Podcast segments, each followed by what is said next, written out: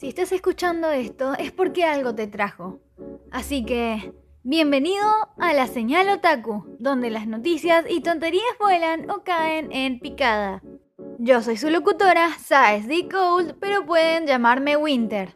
Para empezar, quería recordarles que este es el primer podcast de todos, así que estoy muy emocionada por esto y espero que ustedes también lo estén. Así que empecemos.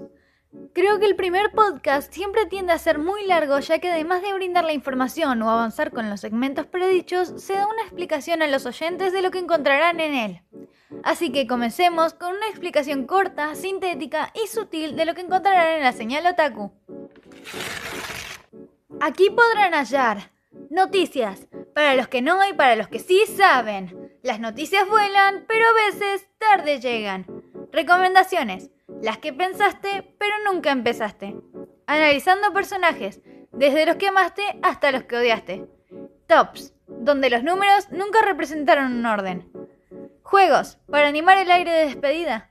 Y un poco de tonterías, porque si no se están riendo de ti es porque algo estás haciendo demasiado bien. Sigamos. Realmente pensé que empezar de golpe con noticias o tops no sería muy agradable. Digamos que esos segmentos son muy explosivos y que, casi siempre, es mejor empezar con simples llamas para armar un buen incendio. Así que en el podcast de hoy, recomendaciones, las que pensaste pero nunca empezaste. Así que, para empezar, quiero recomendar los animes que amo, los cuales en este momento e incluso antes llegaron a mi corazón. Así que, con una animación que desde mi punto de vista resaltó su aire interesante, con personajes muy chistosos y un trasfondo muy llamativo, llega a la señal otaku Hibaku Shonen Hanako-kun. Y sí, sé lo que estarán pensando. Este anime se estrenó e incluso terminó hace bastante tiempo. Pero si estamos hablando de tardanzas... Digamos que soy experta. Hibaku Shonen Hanako-kun es una serie escrita e ilustrada por Hiro Aida, que comenzó su serialización en la revista mensual Gekkan Gi Fantasy desde 2014 y luego obtuvo su adaptación al anime siendo producido por el estudio Lerche, siendo emitido desde el 9 de enero hasta el 26 de marzo de 2022. Con eso, podemos concluir que no soy muy buena pronunciando nombres de empresas. Este anime cuenta una historia sobrenatural situada en la Academia Kamome, la cual es conocida gracias a sus famosos siete misterios. La historia se basa en Yashiro Nene, una estudiante que está enamorada. Sé que esto se vio mucho, pero esperen un poco.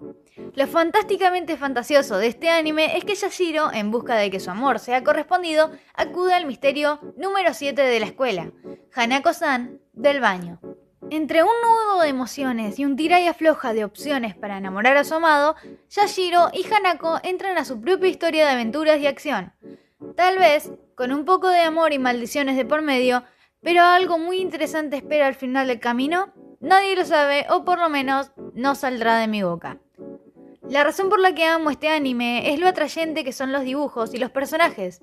Claro que la historia cumple su papel de la forma correcta y te lleva a meterte y enredarte entre los nudos. Si tienen tiempo, este anime lleva mi recomendación. Siguiente. No me maté por esto, pero tengo que hacerlo para los que todavía no encontraron esta joya. Por Eiichiro Oda, One Piece.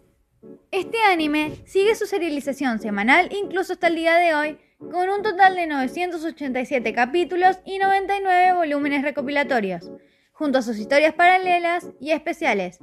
Comenzó a publicarse en la revista Weekly Shonen Jump el 20 de julio de 1997 y Toei Animation realiza el anime que se transmite desde el 20 de octubre de 1999. Monkey D. Luffy un niño que desde pequeño quería ser pirata, pero no solo un simple pirata, él quería ser el rey. Era todo un soñador. El rey de los piratas, Goldie Roger, murió a manos de la Marina en una ejecución pública, y antes de morir, dijo las palabras que hicieron que las personas de los cuatro mares comenzaran a desear, soñar y embarcarse el Grand Line hacia el nuevo mundo en busca del One Piece, el mayor tesoro de todos. Cuando Luffy tuvo la edad de irse, lo hizo. Fue en busca de una tripulación que poco a poco y con esas características tan llamativas van a hacer que mueras de risa más de una vez. Personalmente me gusta One Piece porque es muy chistoso. Porque además de hacer que tus pulmones se queden sin aire, hace que tus emociones se sientan en una montaña rusa. Y claro, no faltan, pero tampoco sobran las peleas. Todo, a su medida justa, hace que sea algo llevadero. Como era el primer podcast, quería darles la bienvenida de una forma ligera, así que eso es todo por hoy. Pero claro, no sin antes hacer la sección de juegos, para animar el aire de despedida. Tres preguntas de Jujutsu Kaisen. Primera pregunta, ¿cuál fue la primera muerte en el anime?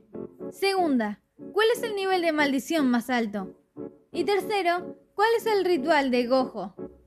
Pueden dejar sus respuestas en los comentarios del podcast en YouTube buscándome como Señal Otaku o en la publicación de juegos de Instagram buscándome como Winter Cold. El nombre lleva puntos, líneas y esas cosas, así que dejo el link. Espero que lo hayan disfrutado y en el próximo podcast traeré los resultados correctos. Gracias por llegar hasta aquí y me despido.